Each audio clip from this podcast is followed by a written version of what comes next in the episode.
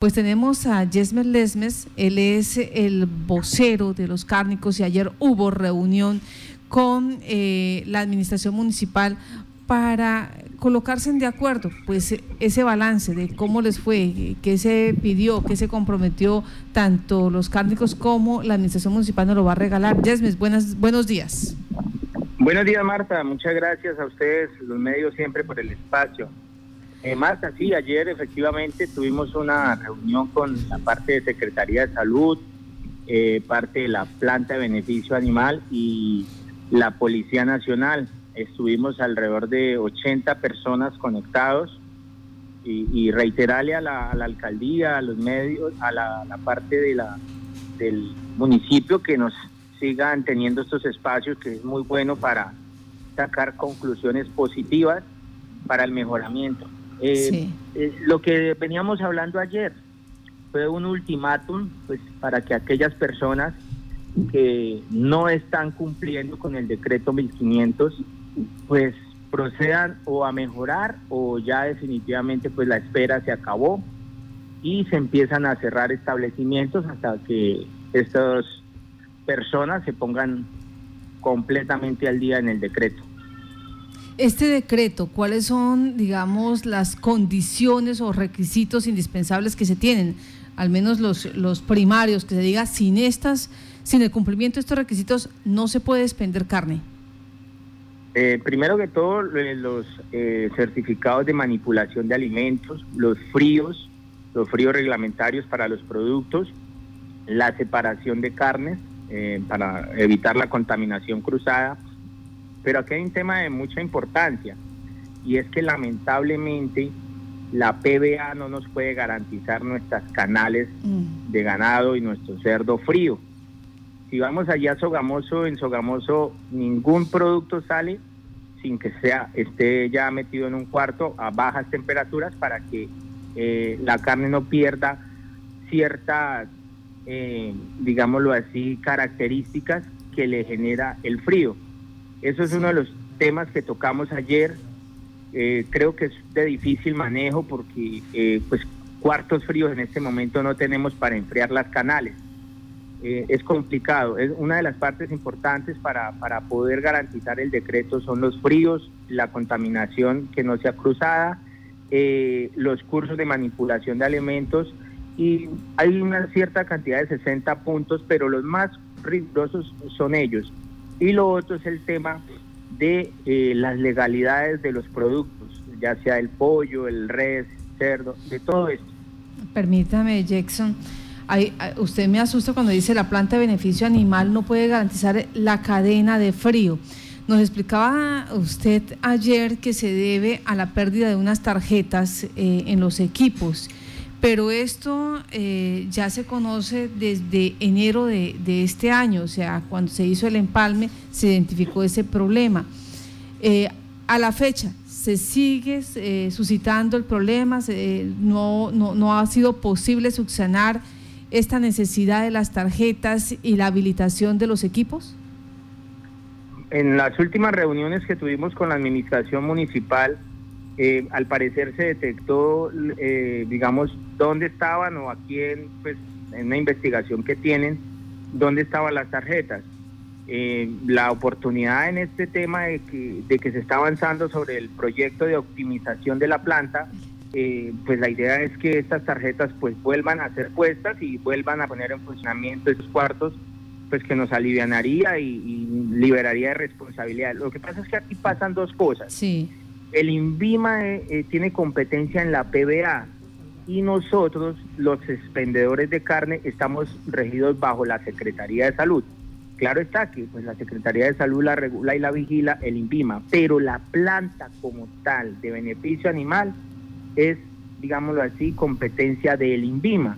Entonces, son dos contextos. Ayer hablábamos en, en la reunión de la Secretaría de Salud, es muy complicado para ellos ir a exigirles al INVIMA, se, se trocan los aspectos, pero al final los perjudicados somos los microempresarios. Sí, Entonces, en las mesas de trabajo con la administración municipal, que este año ya van cuatro mesas de trabajo, eh, reiteramos que eh, se ha puesto en funcionamiento los cuartos porque es de urgencia por esto que está pasando en este momento, que la ley 1500 eh, eh, empezaba a actuar y iba a pasar lo que estamos viendo en el momento. A ver si entendimos, y, usted me corrige.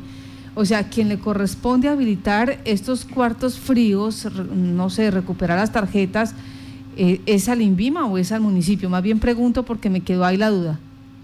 No, es a, la administración municipal porque pues eh, en este momento la PBA está en responsabilidad de la Secretaría de Desarrollo Económico. Eh, pues, cabe recalcar que nuestro horizonte como expendedores de carne y la asociación busca que en un término no menor a dos años podamos tomar en administración la PBA. Es un objetivo que tenemos y que estamos marcando, pero en este momento la responsabilidad y la habilitar esos cuartos es parte responsabilidad de pronto si se encontraron o si se ubicaron o si toca comprar las nuevas es parte eh, responsabilidad de, la Secretaría de Desarrollo. Y mientras, y mientras la Secretaría de Desarrollo no haga esto, porque estamos a 10 meses ya de esta administración y no se ha podido, eh, pues está la situación de que se ubicaron, pero no se sabe si se puedan recuperar, para cuándo, eh, ¿qué van a hacer ustedes con la, con la parte de cárnicos? Porque nos decían ustedes que están recibiendo la carne sin el lleno de requisitos, sin la cadena de frío. Sí, eh, pues nosotros los que podemos organizar, pues somos los que estamos cubriendo ese frío, ¿sí?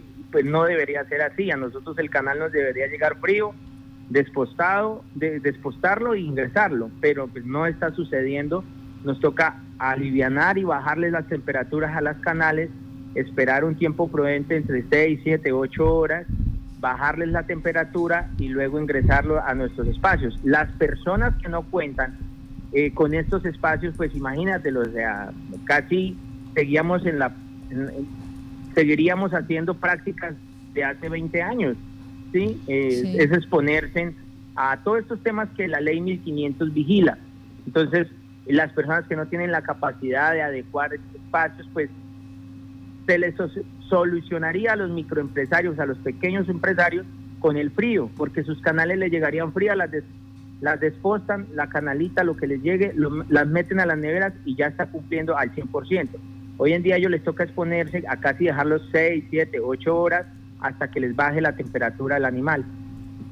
Ya la situación es bastante eh, delicada, digámoslo en ese sentido, señor. Y, durante el transporte, ¿cómo se está organizando esa cadena de frío? ¿Cuánto tiempo se demora aproximadamente en que sale la carne de la planta hasta que llega a, los expendios?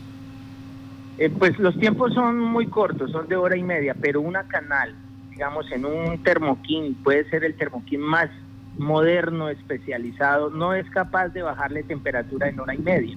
Aparte porque son muchas las que vienen, son 20, 18 canales en, una turbo. Entonces ellos tienen y están cumpliendo, están haciendo el trabajo de, frío de sus vehículos, pero en hora y media no se le baja la temperatura a 20 canales, eso está ya, pues, eh, digámoslo así, en un estudio y todo. Eh, es complejo el tema. Tenemos problemas con el manejo de cadena de frío desde la planta de beneficio animal porque todavía a estas alturas no se ha podido arreglar lo de los congeladores. Tenemos problemas también con la competencia desleal. Ustedes decían, son pocos los que realmente están al día en impuestos, en la parte de certificado de manipulación de alimentos, en la separación de las carnes, en el pago eh, eh, de todo lo que corresponde al manejo de estos animales y terminan vendiendo desde sus casas, terminan vendiendo desde sus predios la carne más económica. Esta competencia de leal, ¿qué tanta afectación viene haciendo?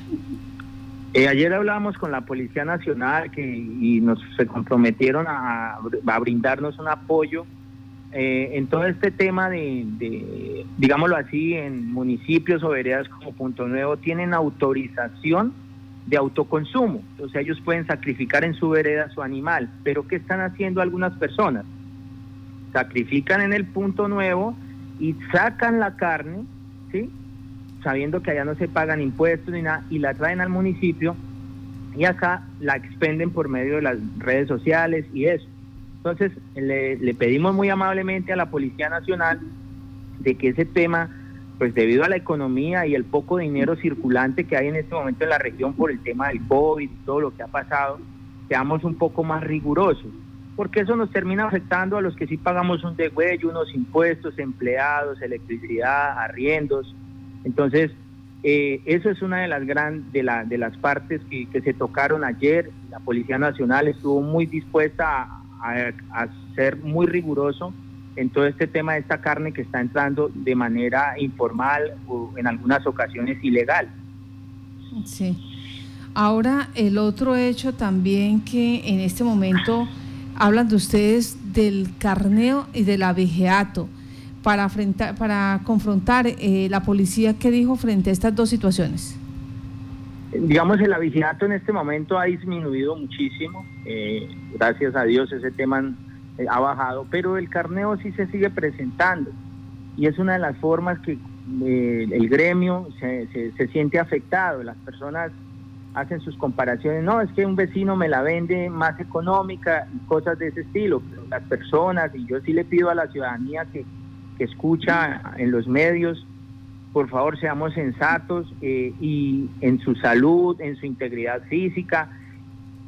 Al final de cuentas, yo compro llanero, es una de las cosas más bonitas, pero cuando usted ve que está afectando una economía de una microempresa, sí le hacemos el llamado para que la gente sea consciente de que pues toca que averigüen, digan, bueno, vecino, pero ¿de dónde la sacó? Porque es muy incómodo, muy maluco que aquellas personas que están haciendo estas cosas pues terminen perjudicando una economía bastante fuerte. Sí, señor. Jackson, pues le damos las gracias a usted por dedicar estos minutos y contar cómo les fue en esta reunión, ese balance eh, donde se quería exponer este tema tan sensible, tan delicado que es eh, la garantía del manejo de frío que no se está dando por parte de la planta de beneficio animal y el aseguramiento también de las autoridades hacerle seguimiento a estos expendedores que lamentablemente hay que decirlo, son muchos, no están cumpliendo con el decreto 1500 y si eh, están eh, en una competición irregular, una competición desleal con aquellos empresarios que tienen que asumir todo tipo de responsabilidades. Yesmes, que tenga, señor.